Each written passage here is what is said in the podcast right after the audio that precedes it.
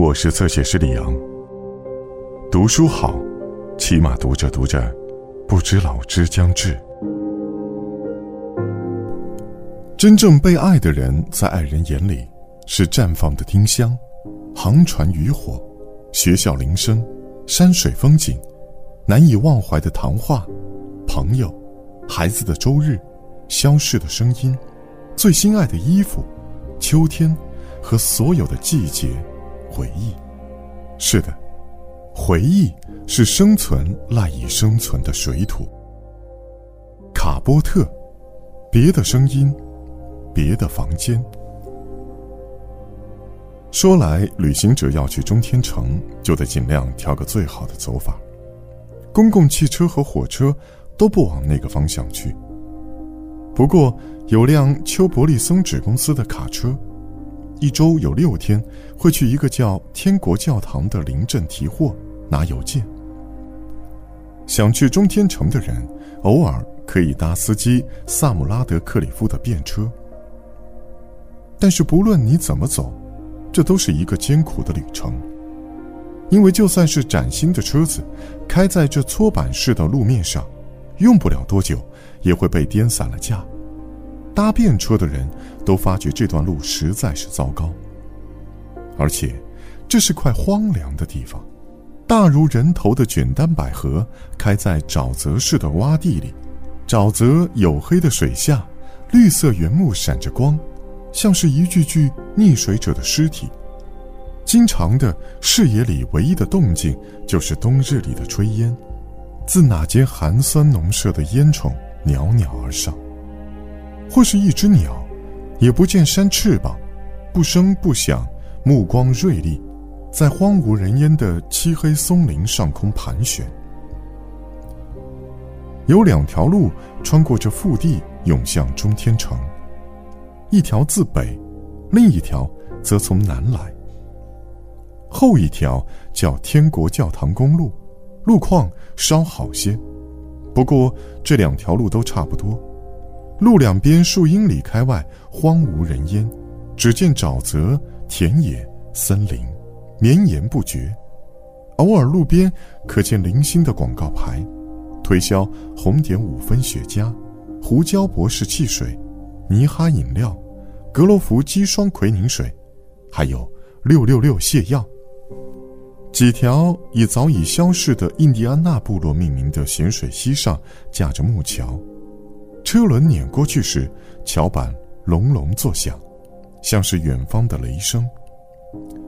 成群的猪、牛在路上肆意闲逛，时不时有农夫停下手中的活儿，向飞驰而过的汽车招招手，阴郁的看着它消失在滚滚尘土中。六月初的一天，天气炎热。松枝公司的司机萨姆拉德克里夫，在天国教堂镇的晨星咖啡馆里大口喝着啤酒。他六英尺高，有些谢顶，一张粗犷的硬汉脸。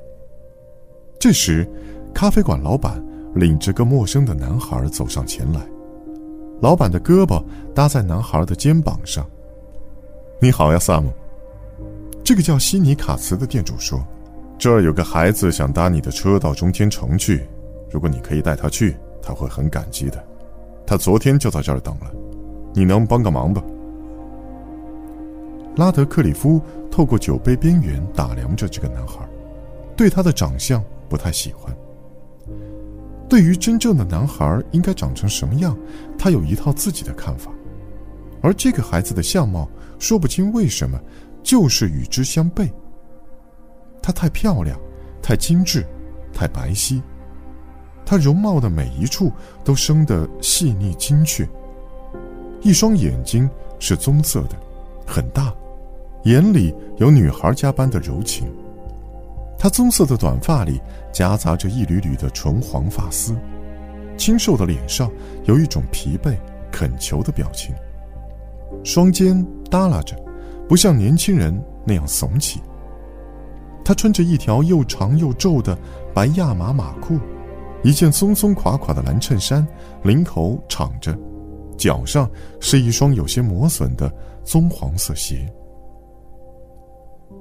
拉德克里夫抹去上唇边的一圈啤酒沫子，问道：“小伙子，你叫什么名字？”“乔尔，乔尔·哈里森·诺克斯。”他清晰的一个一个吐出这几个音节，好像他觉得司机耳聋似的，但是他的声音却是出奇的柔和。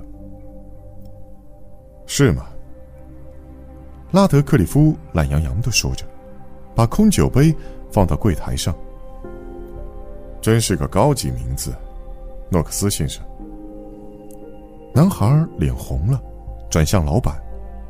老板忙插话说：“这是个好孩子，萨姆，聪明的很呢，会说我们俩都不晓得的词儿。”拉德克里夫不高兴了。喏，卡茨，他下令道：“满上。”店老板慢吞吞的离开，去拿第二杯啤酒。萨姆和蔼的说：“我不是想取笑你，小伙子，你打哪儿来？”新奥尔良，他说：“我周四离开那儿，周五到了这里，但只能走到这儿为止了，没有人来接我。”哦，这样。拉德克里夫说：“去中天城走亲戚吗？”男孩点点头。去找我父亲。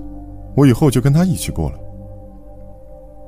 拉德克里夫抬眼望着天花板，咕哝了几遍“诺克斯”，然后困惑的摇摇头。不，我不知道有人叫这个名字。你确定没走错地方？更多精彩内容，请在新浪微博、微信公众号关注“侧写师李昂”。